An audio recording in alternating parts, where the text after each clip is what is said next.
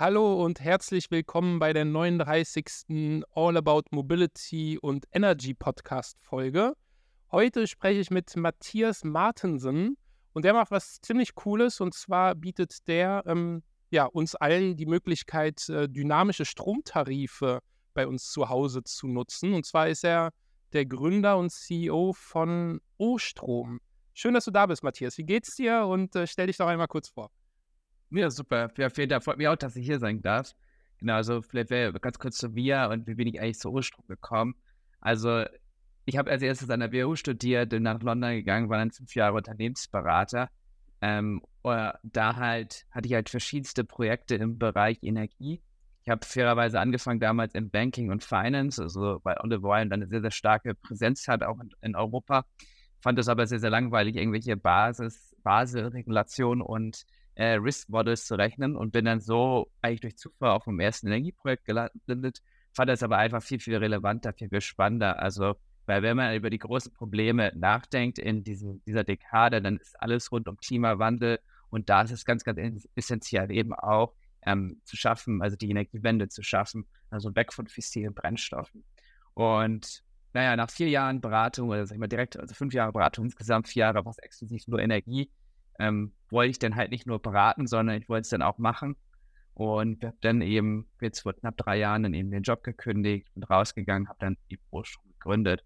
Ähm, und das war wirklich der Auslöser, dass ich halt häufig gesehen habe, wie wenig digital die sind, die alten Stadtwerke, die großen Sattenfalls und Co's dieser Welt. Und ich dachte, dass man es einfach viel besser machen kann, weil man ja auch, man muss gar nicht weit schauen in, in Europa. Es gab spannende Beispiele aus den Nordics, in UK, aber irgendwie fehlte mir so, dass auch in Deutschland was passiert. Und das war für mich die Motivation, eben dann das selber zu machen mit Rohstrom. Genau wie, wie schon angesprochen, also es gibt dynamische Stromtarife, was das äh, machen wir. Ähm, und was heißt das eigentlich? Das heißt, dass jede Stunde einen anderen Strompreis hat. Also der Standard in Deutschland ist ja eher, dass man irgendwie 12 oder 24 Monate Fixpreise hat. Egal wie viel ich verbrauche, egal wann ich es verbrauche, ich zahle immer das Gleiche. Das ist aber eigentlich das, was man will, weil gerade durch die Erneuerbaren hat man ja extrem viele Volatilität. Also die Sonne scheint halt, wenn sie scheint und der Wind weht, wenn er weht. Das können wir einfach nicht kontrollieren. Und mit unserem Modell ist es eben so, dass dann eigentlich Preise günstig sind, wenn auch gerade viel erneuerbarer Strom eingespeist wird. Und das, da wollen wir eben unsere Kunden incentivieren, dass sie dann auch Strom nutzen wollen. Und das machen wir eigentlich vollkommen automatisiert, also das E-Auto laden, Wärmepumpen steuern und so weiter und so fort. Genau, das ist so, so schon viele, viele Details, aber genau, mal cool zu bekommen, cool. was wir eigentlich machen. Ja, super spannend, Matthias. Und äh, wenn, wenn wir jetzt nochmal quasi ein Stück zurückrudern, du saßt da auf Beratungsprojekten äh, in der Energiewirtschaft und hast wahrscheinlich gesehen, oh, hier ist irgendwie noch äh, Digitalisierungspotenzial, hier könnte man Dinge effizienter machen. Kam dir im Zuge dessen quasi die Idee zu, okay, lass uns mal hier das Thema dynamische Stromtarife angehen? Oder hattest du eigentlich in den, in den vier, fünf Jahren, in, der, in denen du in der Beratung warst, so drei, vier Ideen, die sich quasi so abgewechselt haben und äh, quasi dynamische Stromtarife war dann die, das Endresultat? Hm, ich würde sagen, so ein bisschen ein Mix. Also am Ende ist es halt so gewesen, ähm, wir bei Oliver Wyman, wir hatten relativ viel auch eben, also man als Berater ist ja die Aufgabe zu sagen, wie muss sich das Unternehmen weiterentwickeln, damit auch noch in fünf bis zehn Jahren wettbewerbsfähig ist.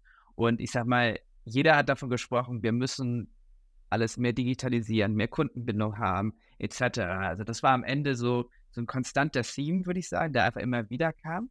Aber ich habe halt nicht gesehen, dass die Kunden, die ich beraten habe, dass sie halt häufig dann eher wahrscheinlich eine Dekade brauchen, um, um weiterzukommen, als dass sie halt dann mal in einer, zwei Jahren wirklich mal was Innovatives, Neues launchen. Und dann gab es so eine Art Schlüsselmoment, würde ich sagen. Äh, und zwar war ich da auf einem Projekt in Frankreich, äh, bei einem der größten Stromanbieter, also mit mehreren Millionen Kunden. Um, und dann kam halt Corona. Und in dem Zuge war es halt so, dass die 90 Prozent ihrer kompletten Akquisefähigkeit verloren hatten, weil die halt nur Door-to-Door, -Door, also den alten Haustürvertrieb gemacht haben. Und das heißt, von einem Tag auf den anderen war deren gesamtes Neukundengeschäft tot.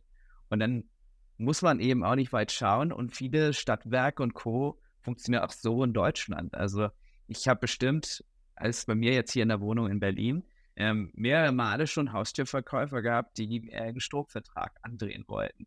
Ähm, und das ist ein typischer Akquisitionsstelle. Aber ich glaube, das ist halt das war so der Schlüssel, wo ich dachte, hey, das passt überhaupt nicht in, ins 21. Jahrhundert. Wir haben alle digitale Apps, wir nutzen digitale Insurance, wir nutzen digitale Banking. Und dann kommt jemand um die Ecke und möchte halt im Haustürverkauf das verkaufen. Und das war so der Schlüssel, wo ich sagte, okay, das müssen wir besser machen. Und dann hat sich die Idee so und so weiter eben weiterentwickelt. Also wie gehe ich das konkret an? Ähm, und eben dynamische Stromtarif ist einer für mich sozusagen das, das Must-Have, weil anders, glaube ich, schaffen wir eben auch nicht die Energiewende, wenn man die Kunden nicht mit einbindet, auch dann Strom zu benutzen, wenn er günstig ist, wenn viel produziert wird. Mhm, verstanden, verstanden. Hast du, äh, hast du mal eine Diskussion mit so einem äh, Türverkäufer äh, geführt über dynamische Stromtarife? Jetzt, wo du es erzählst, äh, kommt mir da die Frage? Nicht wirklich. Also die, die, ich meine, das ist ja so, muss man sich das eher vorstellen, die werden halt mal von Vattenfall bezahlt, dann werden die drei Wochen später irgendwie von, weil sie nicht lecker Energie verkauft und dann rennen die immer die gleichen Türen ab und dann verkaufen sie halt den Stromtarif A oder B. Also es ist ja nicht, dass es da um eine wirkliche Beratung geht. Das ist eher so ein Drücker, was auch immer. Und ich meine, wir haben viele Kunden, ähm, die einfach auch gar nicht wissen, was sie da schreiben, weil es gibt teilweise auch einfach so richtig schäbige Tricks wie ja, wir wollen uns nur mal ihren Zähler anschauen. Und dann wird, schreibt man seine Zählernummer auf und dann plötzlich äh, unterschreibt man aber schon den Stromvertrag. Also es gibt da sehr, sehr viele schäbige Tricks in dem Ganzen. Das ist halt auch das, was wir bei Urstrom nicht machen. Also es ist halt super transparent. Wir haben einen einzigen Tarif für alle. Ähm, wir haben überall gleiche Preise. Es ist egal, ob du über Check24 kommst oder über unsere Homepage. Es ist am Ende das gleiche Produkt. Also es geht nicht diese Abzocker oder Lockmaschen, die wir eben ähm, ganz bewusst nicht machen. Ja, cool. Jetzt haben wir quasi so die Schattenseiten gesehen. Ja. Jetzt können wir mal ein bisschen darüber sprechen, genau, was macht ihr? Ja, also ich komme auf eure Webseite, ruhstrom.de dann wahrscheinlich. Und äh, was, was wird mir da geboten und was ist quasi so der Kern des, oder was ist so das Wertversprechen, was, was ihr da gebt? Genau, das Wertversprechen ist am Ende, dass wir dich direkt an den Strompreisen partizipieren lassen. Und das gibt halt zwei Möglichkeiten. Also die erste ist halt, ähm, und das vielleicht als Hintergrundwissen, was gut zu, nochmal zu informieren ist. Das Problem ist am Ende in Deutschland, 99 Prozent aller Zähler sind analog. Also das sind halt diese wirklich alten Ferraris-Zähler, also die wirklich diese Drehscheibe haben. Also die hängt noch bei meinen Eltern seit 35 Jahren. Äh, funktioniert, aber ist halt sehr, sehr analog. Dann gibt es halt die sogenannten digitalen Zähler. Die haben zwar digitales Display, aber können sonst nichts. Und dann gibt es sozusagen die Smart Meter. Der Unterschied ist, der zum modernen Messeinheit, dass die eben eine Einheit haben, um immer auch die Daten, also die Verbrauchsdaten, in Echtzeit an die Netzbetreiber zu senden. Das macht den Zähler dann smart. Problem ist halt, dass 99% aller Deutschen entweder noch den alten analogen Zähler haben oder eben den nicht smarten Zähler. Und das heißt, wir wissen von den meisten Haushalten gar nicht, was die wirklich verbrauchen. Und deswegen haben wir da eben einen durchschnittlichen Tarif. Das heißt, der kann sich monatlich eben der Strompreis ändern. Und den geben wir eins zu eins an unsere Kunden weiter und verdienen an einer Grundgebühr äh, von 6 Euro. Jetzt andersrum, wenn ich diesen Smart Meter habe und der wird kommen, also es gibt da ein Gesetz, das heißt Gesetz zum Neustart der Energiewende. Ähm, das heißt, bis 2028 wird der für Großverbraucher verpflichtend. Dann habe ich aber auch die Transparenz zu deinem Stromverbrauch. Also ich weiß ganz genau zu jeder Viertelstunde, wie viel hat der Kunde am Ende des Tages verbraucht. Und da können wir dann auch wirklich sagen, jede Stunde hat einen anderen Preis, weil wir das genau auch matchen können mit dem Verbrauch. Und das ist natürlich sehr, sehr spannend, weil, wie schon eingangs erwähnt, ist es dann, wenn viel grüner Strom produziert wird, ist typischerweise auch der Preis am günstigsten. Das ging so weit dieses Jahr in Deutschland, dass an einem Wochenende der Strom, also an der Börse minus 500 war, also aus Konsumentensicht, war der Strompreis negativ. Also ich wurde bezahlt, Strom zu benutzen. Das heißt natürlich, wenn ich eigentlich ein schlauer Konsument bin, will ich dann möglichst viel Strom benutzen, weil ich ja sogar Geld verdienen würde, Strom zu benutzen. Das ist ein Extremfall, das kam einmal vor, aber nur um das Konzept mal ein bisschen auf die Spitze zu bringen, wie man eigentlich Geld sparen kann ähm, bei dem Ganzen. Und wir haben auf der einen Seite gegeben wir dem Kunden die Transparenz, wann der Strom günstig ist, immer am Vortag. Auf der anderen Seite haben wir eben auch Integration zu E-Autos, zu Ladestationen, zu Wärmepumpen, sodass wir eben auch automatisiert dir helfen können, dann das E-Auto zu laden, wenn es besonders günstig ist, dann zu heizen, wenn es besonders günstig ist. Sodass es am Ende ein Win-Win ist für die Environment, also sprich, viel grüner Strom wird produziert und auch abgenommen. Gleichzeitig spart eben der Kunde einfach bares Geld, weil dann der Strom auch am günstigsten ist. Okay. Okay, das ist jetzt quasi aus Sicht des Kunden. Ne? Also ich bin quasi hier in meiner Wohnung und sage, ich will einen dynamischen Stromtarif. Jetzt die Frage, wo kommt der, wo kommt der Strom äh, her? Ähm, kauft ihr den an der Börse ein oder habt ihr da quasi ähm, Stromproduzenten oder Produktionsquellen, Windparks oder ähnliches, die ihr da selbst errichtet oder die ihr exklusiv einkauft oder was muss man sich da vorstellen? Genau, wir machen beides, also ist die Antwort. Also man kann einfach auf die rohstrom.de Seite gehen und dann zeigen wir auch, wo wir teils unseren Grünstrom einkaufen. Also wir nutzen die sogenannte Power Purchase Agreements, also PPAs. Das ist am Ende des Tages heißt es einfach nur, exakt von dieser Windfarm oder diesem Solarkraftwerk kaufen wir den Strom ab. Das heißt wirklich den Strom, man kriegt die Nachweise und so weiter und so fort. Das ist ein Teil, das haben wir jedes Jahr schon gemacht und jedes Jahr müssen wir sozusagen mehr Strom kaufen, weil wir eben konstant auch wachsen von diesen äh, Direktabnahme, äh, mit diesen Direktabnahmeverträgen, also den PPAs. Auf der anderen Seite ist es so, weil wir ja eben dieses Börsenmodell haben, kaufen wir eben auch Teils dazu eben aus äh, vom Großmarkt, weil man da eben auch wirklich pro Stunde die anderen Preise bekommt. Also es ist am Ende ein Mix. Unsere Ambition ist immer, möglichst viel auch eben direkt abzukaufen, damit man auch wirklich transparent grün ist. Gleichzeitig eben dadurch, dass wir stark wachsen, haben wir eben eine Zukaufsmenge auch an äh, Börsenstrom und dann entsprechende Herkunftsnachweise, sodass man auch da wieder grün wird sozusagen. Aber die Ambition ist idealerweise möglichst viel über Abna Direktabnahmeverträge. Ja. Kannst du ein bisschen erklären, wieso Direktabnahmeverträge funktionieren? Also äh, wer ist, wer sind dann da die involvierten Parteien? Ähm, also am Ende ist es, also Direktabnahmeverträge, das muss man sich quasi vorstellen, als, als würde ich ein Ab, also einfach zwei Händler haben, die was kauft. Das kann, also eine Analogie wäre einfach zum Beispiel der Autohändler. Also was macht der? Der ist quasi der Mittelsmann und verkauft, kauft sozusagen das Auto von, sagen wir erstmal BMW, hat das bei sich und verkauft es wieder. Im Strom ist das ähnlich. Es gibt halt den, dem das normalerweise das Kraftwerk gehört, also in dem Fall die Windfarm. Dann gibt es den Zwischenhändler oder in dem Fall das Auto raus. Und wir würden sozusagen mit dem dann eben die Verträge ausverhandeln, ähm, wie dann eben dieses, also in dem Fall der Windkraftpark benutzt wird. Und so funktioniert das am Ende. Das sind aber wirklich so bilaterale Verträge. Das heißt, man hat auch komplette Vertragsgestaltheit. Wie viel will ich kaufen? Ähm, wie viel Garantien? Wer übernimmt welches Risiko? Weil, wie gesagt, das Risiko ist am Ende, wir wissen ja gar nicht, wie viel Strom dieses Solarkraftwerk nächstes Jahr produziert und wie viel. Natürlich gibt es eine Prognose und im Mittel kann man immer sagen, es wird irgendwo in, sagen wir mal, bei 100 sein. Aber es kann auch mal ein windarmes Jahr geben und dann ist es plötzlich nur noch vielleicht bei 60 oder es gibt ein windreiches Jahr, dann produziert es mehr. Das sind am Ende alles Risiken, die man definieren muss. Wer trägt was? Was passiert, wenn wir weniger Wind bekommen? Müssen die dann zukaufen und so weiter und so fort. Also es gibt relativ viele sozusagen Feinheiten und Finessen, die man eben überlegen muss, vor allen Dingen eben bei Erneuerbaren. Weil wenn man es andersrum dreht, zum Beispiel beim Gas- oder Kohlekraftwerk, ist es ja ganz einfach. Ich kann das ein- und ausstellen. Also ich kann es kontrollieren, wann Strom produziert wird. Das geht eben bei Erneuerbaren nicht so. Und daher ist es eben eine der großen Fragen. Erstens, was ist der Preis, den man zahlt? Aber ist enorm wichtig ist aber eh auch, wer trägt das Volumenrisiko? Also, wenn eben der Wind nicht weht, was machen wir dann? Und wie groß müsstet ihr sein oder werden, damit es sich für euch lohnt zu sagen, wir wir gehen jetzt quasi äh, einen Schritt weiter und, und äh, projektieren und setzen eigene Solarparks oder eigene Windparks um und, äh, und beziehen da direkt den Strom aus, aus den eigenen Lösungen und Anlagen. Also am Endeffekt sind wir schon so groß, dass man es machen könnte, weil am Ende, also wir würden jetzt keine wahrscheinlich Wind-Offshore-Anlage komplett abkaufen können, aber wenn es eine Wind-Onshore ist, ähm, also dann je nach Größe könnten wir das schon machen. Also am Ende gibt es ja auch unterschiedliche Größen. Also ich meine, man kann sich aber mal so ein Windrad vorstellen. Am Ende kann man überlegen, kaufe ich irgendwie fünf oder kaufe ich zehn Windräder äh, ein oder erstelle die selber. Da hat man eben die Gestaltungsfreiheit. Also theoretisch hätten wir schon die Masse äh, oder auch die Kundenanzahl, dass man es 100% machen könnte. Ist natürlich sehr, sehr weit weg von dem Stromgeschäft dem äh, Geschäftsmodell, was wir aktuell machen.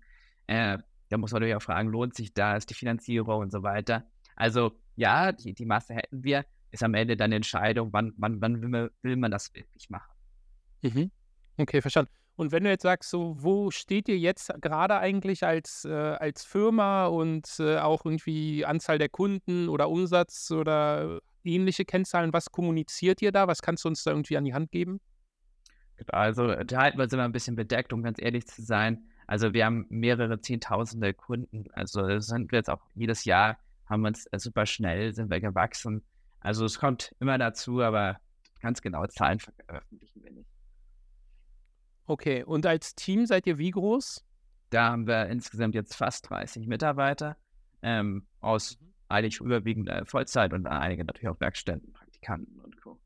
Dann kann man jetzt ja sagen, wenn ich jetzt aus einer, aus einer Kundensicht äh, äh, frage, ne, ich bin, ob ich jetzt hier in Berlin wohne oder in Hamburg oder in irgendeinem Dorf in, in Bayern, ich kann jetzt quasi auf die Webseite gehen, kann den Stromwechsel machen ähm, werde dann beliefert von euch. Das heißt, die Lösung steht ja im Grunde genommen. Ne? Also ihr habt, äh, ihr habt einen Stromtarif, ihr habt eine Infrastruktur. Dann könnte man eigentlich sagen, ihr seid jetzt fertig. so, jetzt, äh, was, was brauchst du, damit es irgendwie dann eine Million oder fünf Millionen äh, Endkunden sind oder werden? Genau. Also ich glaube, der, der Kern ist der Tarif selber. Der ist am Ende, also aus unserer Sicht, ein reiner Enabler. Also am Ende des Tages ist es ja sogar festgeschrieben gesetzlich, dass jeder Stromanbieter, ich habe jetzt genau die Zahl nicht im Kopf, aber ich, dass es irgendwie 100.000 Kunden hat, der muss einen anbieten. Ähm, das heißt aber andersrum, in drei Jahren hat, muss das jeder haben oder in zwei Jahren, also 2025 wird das Pflicht. Ähm, und deswegen investieren wir halt eigentlich unsere gesamte Energie und Kapazität eben in diese smarten Integration. Also, dass man eben dem Kunden diese quasi eigentlich die, nicht die Angst, aber zumindest die, ähm, ja, den Effort wegnimmt, dass er selber was machen muss. Also als Beispiel, das E-Auto zu laden, keiner hat Lust, nur weil die Stunde um drei Uhr morgens am billigsten ist, dann aufzuwachen und dann plötzlich anfangen zu laden. Also sprich, das wollen wir dem Kunden ja wirklich wegnehmen, sondern er steckt einfach ein sozusagen und dann wird es automatisch, wird losgeladen, wenn der Strom am billigsten und das ist am Ende so der, wo wir halt viel dran arbeiten. Wir haben, wie gesagt, jetzt die E-Autos integriert, haben da zahlreiche Hersteller. Jetzt war gerade als sehr aktiv bei Wärmepumpen ähm, am Integrieren, äh, schauen uns aber jetzt eben auch noch Solarinverter und ähm, Batterien an, also dass man quasi alle großen Verbraucher hat im Haus. Okay, das heißt, es geht so eher so um das Aggregieren der unterschiedlichen, der unterschiedlichen Verbraucher, ähm, die im, im Haus unterwegs sind. Genau, also es geht eben darum, also die, die, das, was am meisten verbraucht im Haus, das wollen wir auch automatisiert ähm, steuern. Also dass der Kunde eben sich nicht darüber, er muss sich eigentlich gar nicht Gedanken machen über den Strompreis, weil es wird automatisiert am Ende des Tages sein Haushalt so, wie es eben optimal und kostengünstig ist. Ich habe ganz initial mal von, von euch erfahren äh, über den äh, Doppelgänger Tech Talk äh, Podcast ähm, mit den zwei Philips wenn ich mich richtig erinnere, hatten die da irgendwie so eine, so eine Marketing- oder Promo-Aktion ähm, mit, äh, mit euch. Ähm, ist sowas dann quasi ein Weg, über den ihr dann neue Kunden signifikant gewinnt? Oder wie findet, wie findet ein Kunde euch heute in, in der Regel? Genau, also wer so Kunde findet, also wir sind eigentlich sehr, sehr stark über, also Freunde werden Freunde ähm, machen wir. Also wir haben da zum Beispiel auch so ein Leaderboard, die Top-Leute sind fast schon eher so Micro-Influencer, die haben eben über 100 Referrals geholt, weil die halt richtig aktiv über uns bloggen und Co. Und das ist eben einer der Channels, also wir werden über, also jetzt über 30 Prozent, in einigen Monaten waren wir bei fast 50 Prozent nur über Referrals gewachsen und haben da eben wirklich quasi also eine Fan-Community, kann man was sagen, aufgebaut. Ähm, und der Rest wird eigentlich über Performance-Marketing abgebildet also über alle möglichen Kanäle, Google, Facebook und Co. Ähm, bei den äh, Vergleichsportalen sind wir zwar drauf, aber das sehen wir jetzt nicht so als den Hauptakquise-Channel. Einfach ganz einfach, weil was macht man auf dem Preisvergleichsportal? Man kann sich nur über den Preis differenzieren. Und das war's. Und das heißt, man muss billig sein. Das ist aber, wir sind günstig und wir sind günstiger als, als andere. Aber ich glaube, wenn man nur auf einen einzigen Faktor runtergebrochen wird, hat man langfristig keinen Erfolg. Also man hat langfristig Erfolg, wenn man die beste App hat, wenn man die beste Custom Experience hat, wenn man die beste Tech-Integration hat Und das ist am Ende, was langfristig zählen wird, ein nachhaltiges Unternehmen aufzubauen. Mhm. Verstanden. Und wenn ähm, jetzt das, was du vorhin angesprochen hast, äh, die großen Energieversorger auch anfangen sollten, dynamische, äh, dynamische Stromtarife anzubieten, siehst du das eher als Chance, weil die dann, sage ich mal, mit ihrer Marketing-Power für so Themen werben und dann wächst ihr quasi einfach mit dem Segment dynamische Stromtarife mit? Ja, oder siehst du da eher eine Gefahr und denkst dir, ach du, jetzt ähm, Jetzt legen die da los und da wird es dann eng für euch, weil ihr als, als Organisation einfach ähm, noch, ja, noch recht, äh, recht überschaubar seid. Wie schätzt du das ein? Nee, ich glaube, das ist eher positiv, weil der Markt für dynamische Stromtarife ist halt minimal gerade. Der, der, der beginnt zu, sich zu entwickeln, gerade in Deutschland. Das heißt aber, es fehlt ja auch häufig den Verbrauchern einfach an der sozusagen Education. Was ist das überhaupt? Was sind die Vorteile? Wann lohnt sich das für mich? Weil der deutsche Kunde ist halt 12 und 24 Monats starre Verträge gewöhnt. Und das ist halt ein riesen, riesen Unterschied zu, ich habe täglich andere Preise und ich muss mich vielleicht mal aktiv damit mal beschäftigen und so weiter. Äh, und das ist aber eben am Ende eine Chance, je mehr du natürlich auch Teleshop ein Thema hast, natürlich werden dann auch die Großen wachsen. Aber das bringt mich wieder zurück zu dem Punkt, den ich von, von mir gesagt hatte, ist so, der, der Tarif ist ein Enabler. Was wirklich dich differenzieren wird mittelfristig ist, was ich damit mache. Also sprich, welche Integration habe ich? Wie smart kann ich dem Kunden helfen? Ähm, welche Customer Experience habe ich? Also nur mal als anderes Beispiel. Also es gibt ja so die, die Eons und Lichtblicks und Co. Ich meine, 99, also ich will jetzt nicht auf die Zahlen genau festlegen, aber da waren 99 von deren Kunden, die benutzen keine App von der Eon die haben einmal im Jahr, kriegen sie halt ihren Brief zugeschickt, also wirklich zugeschickt. Und das war's. Das ist ja aber nicht das, was ich brauche in dieser neuen Welt, sondern in der neuen Welt will ich direkten Zugang zu Kunden haben. Der Kunde soll die App nutzen, mit der interagieren, soll sich die Strompreise anschauen, soll seine Devices integrieren. Wenn ich aber halt auch ein Modell habe, wo eigentlich der Kunde nur Papier bekommt, einmal im Jahr einen Brief, dann ist es eben nicht das, was der Kunde braucht. Und das ist eben der Vorteil selbst mit dynamischem Stromtarif ist es ja immer noch tausendmal besser, dann zu Ostrom zu gehen. Das zwar gut, Eon hat mir erklärt, dass es was bringt, aber am Ende des Tages habe ich trotzdem keine Lust, einen Papierbrief zu bekommen und vielleicht muss ich dann auch auf einer Webseite nachschauen, wie die Strompreise sind, sondern ich will mich einloggen und dann habe ich alle Informationen, Integration und Ostrom optimiert das auch noch smart. Okay, verstanden. Also das heißt, du siehst eher eine Chance darin, dass äh, das Thema ähm, dass das Thema dynamische Stromtarife da in der Breite relevanter wird. Genau. Ähm, wenn du jetzt, äh, wenn du jetzt mal schaust, äh, ein Stück weit in die Zukunft, ähm, was sind dann für euch jetzt die, die großen Baustellen? Also denkt ihr eher über sowas nach wie eine Internationalisierung oder setzt ihr tatsächlich den Fokus auf das Integrieren der ganzen Verbraucher oder was ist so der, was ist so das strategische Thema der nächsten ein, zwei Jahre? Also wir werden uns wirklich ma als maximal darauf fokussieren, äh, den Smart Meter Rollout auch selber voranzubringen, selber Smart Meter zu verkaufen, Integration zu entwickeln und Partnerschaften auch mit Herstellern abzuschließen, aber 100% auf Deutschland. Also wir sind, ich meine, wir sind groß, aber auf der anderen Seite ist Deutschland halt riesig. Also der Gesamtmarkt sind halt sind 47 Millionen Verträge selbst eine E.ON hat, also die letzten Zahlen sind mir bekannt, so irgendwie um die 5 bis 5,5 Millionen Kunden. Also das ist halt unglaublich. Also es gibt keinen Monopolisten, es ist unglaublich ähm, dispersed. Es gibt tausende an Stromanbieter und da gibt es so viel Markt, sag ich mal, den alten, etablierten wegzugehen, dass wir eben gar nicht gezwungen sind, zu internationalisieren. Das würde natürlich anders aussehen, wenn du jetzt in einem kleinen Land wärst und du einfach nicht die Anzahl an Kunden hast, aber ich meine, selbst wir können eben auf die, ich habe das selber gesagt, irgendwie, was muss passieren, auf 1 bis 3 Millionen Kunden da so zu kommen. Das kannst du aber eben in Deutschland äh, generieren und dann bist du halt einer der größten Anbieter. Und das heißt, ab irgendwann wird man sich genau die Frage stellen, macht es jetzt Sinn, sich zu internationalisieren? Aber auf der anderen Seite kann man sich auch fragen, macht es vielleicht eher das, was du davor noch angesprochen hattest, macht es eher Sinn, dann sich sozusagen die Wertschöpfungskette größer zu machen und man geht eben doch in die Projektierung, baut eigene Windparks und so weiter und so fort, bevor ich dann wiederum internationalisiere. Ich glaube, das sind alles so Fragen, die werden wir uns in, in ein bis zwei Jahren stellen. wenn wir sozusagen den nächsten Schritt gemacht haben. Aber aktuell wird es hundertprozentiger Fokus auf Deutschland. Und äh, das Thema Smart, Smart Meter Rollout oder der erneute Neustart, ich glaube, es gab ja schon mal einen Neustart vor ein paar Jahren, jetzt kommt der erneute Neustart. Ähm, ist das was, wo ihr auch quasi sagt, hey, ähm, wenn wir dadurch einen Neukunden gewinnen, dann können wir uns auch vorstellen, da einen Smart Meter zur Verfügung zu stellen, also da in den wettbewerblichen Messstellenbetrieb zu, zu gehen? Oder was, ähm, wie seht ihr das? Oder sagt ihr, hey, die Kunden müssen irgendwie erstmal selbst sich um das Thema Smart Meter kümmern und dann können sie Kunde bei uns werden?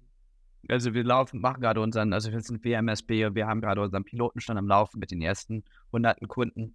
Also wir werden es, sag ich mal, selber verschnellern damit wir eben da vorne dabei sind. Gleichzeitig ist es eben so, die Netzbetreiber haben die Pflicht, das heißt ja aber auch nur das mittelfristig bis 28 kann man sich eben überlegen, wie viele Tausende oder Millionen an Smart Metern es geben wird in zwei, drei Jahren. Und aber wir wollen aber schnell und früh dabei sein, deswegen machen wir es auch selber. Und eine Frage, die ich mir jetzt stelle, wenn, wenn ihr da quasi auf der Technologieseite so stark seid, dann müssten doch irgendwie alle Nase lang irgendwelche alteingesessenen Energieversorger kommen und sagen, hey, wir müssen jetzt hier irgendwie das Thema ähm, dynamische Stromtarife anbieten, haben aber irgendwie nicht die Infrastruktur dazu. Könnt ihr eure Lösung irgendwie white labeln oder ist das jetzt irgendwie zu, zu weit gedacht? Nee, das ist gar nicht weit gedacht. Also wir sind halt skeptisch beim White Labeln, weil wir sind eine B2C-Brand und wollen auch groß werden und bekannt werden als O-Strom. Und wenn ich White Label mache, dann weiß man nicht, wer dahinter steckt. Deswegen, was wir aber machen, sind, also wir haben jetzt schon zwei Co, also eins gesigned, wir haben aber einige Co-Branding was, mit die wir gerade auch noch mit Partnern besprechen oder halt einfach sagen, weil unser Gedanke ist, dass wir eine offene Plattform sind, also dass wir eben sagen, okay, Hardwarehersteller X, warum kooperieren wir nicht? Wir sind der Partner, ich sage immer einer, ein Partner, mit dem ihr startet für dynamische Stromtarife und dann später sucht doch auch noch fünf andere, die ihr auch vielleicht auf eure Plattform anborden wollt. Aber wir werden jetzt kein White-Label-Geschäft starten, sondern versuchen eher, also wollen uns als Marke bekannt machen ähm, und dass O-Strom eben für dynamische Stromtarife steht, etc. Da eine White-Label-Lösung anzumachen, würde einfach sozusagen wieder die Attention wegnehmen von O-Strom als Marke. Deswegen haben wir uns da im ersten Schritt jetzt dagegen entschieden. Mag vielleicht auch wieder ein paar Jahren anders aussehen, aber aktuell bleibt es nur O-Strom und werden es auch nur als O-Strom vermarkten. Kannst du was sagen über die Kooperationen, die da anstehen oder die, die schon öffentlich sind? Also, dass man so ein bisschen so ein Gefühl dafür bekommt, in welche Richtung ihr da denkt?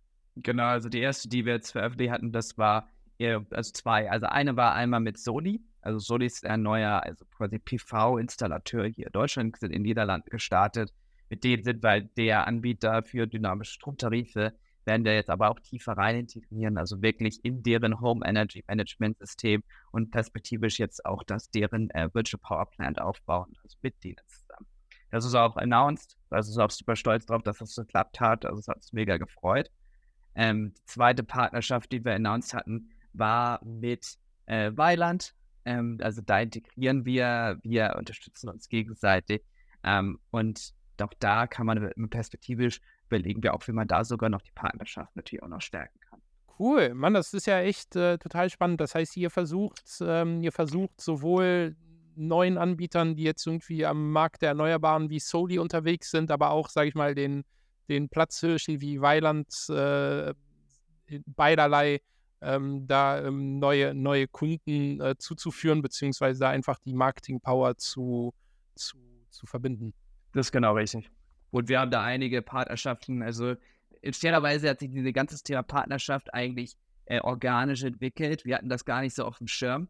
Und dann wurden wir plötzlich von drei Firmen angeschrieben, ob wir nicht da was machen könnten zusammen.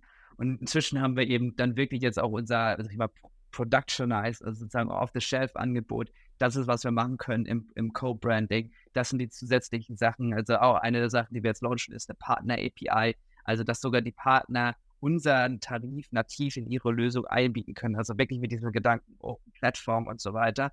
Also ist ganz spannend. Wie gesagt, hat sich total organisch entwickelt, aber haben da so mega viel Demand und sprechen damit so vielen äh, Anbietern gerade. Also super, super spannende Entwicklung. Okay, so jetzt, äh, wenn du dir einen, äh, einen Partner mal wünschen könntest, so wirklich einer, wo du sagst, das ist so weit, äh, das ist so weit weg, ähm, das wäre aber cool. Äh, was, in welche Richtung denkst du da, Matthias? Ja, also ich muss ja ehrlich sagen, also wir hatten uns jetzt ja auch mal, also wie ich dazu gekommen bin. Also ich finde halt so die, die Gründer von Octopus spannend, also Greg Jackson zum Beispiel, das wäre wirklich mal spannend, wenn man so einmal aber hören könnte. Ich meine, der macht da super PR, aber ich glaube, wenn, wenn er einfach auch mal ein bisschen hört, ich, weil das ist einer der, wo ich super cool fand, wie sie es in UK gemacht haben, sind auch in Deutschland inzwischen.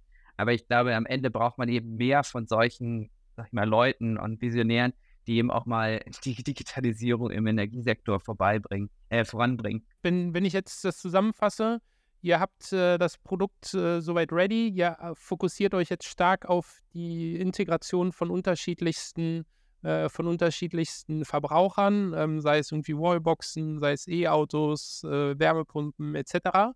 Und ähm, bleibt erstmal in bleibt erstmal in Deutschland, weil Äh, der größte irgendwie, E.ON hat 5 Millionen, 5,5 Millionen Verträge und da sagt er, von, äh, da wollen wir jedem irgendwie ein bisschen was wegnehmen und äh, haben dadurch quasi immer noch mehr als genug zu tun und ähm, setzt äh, auf, das, äh, auf das Thema Partnerschaften. Genau. Also unter anderem mit dem direkten Vertrieb natürlich.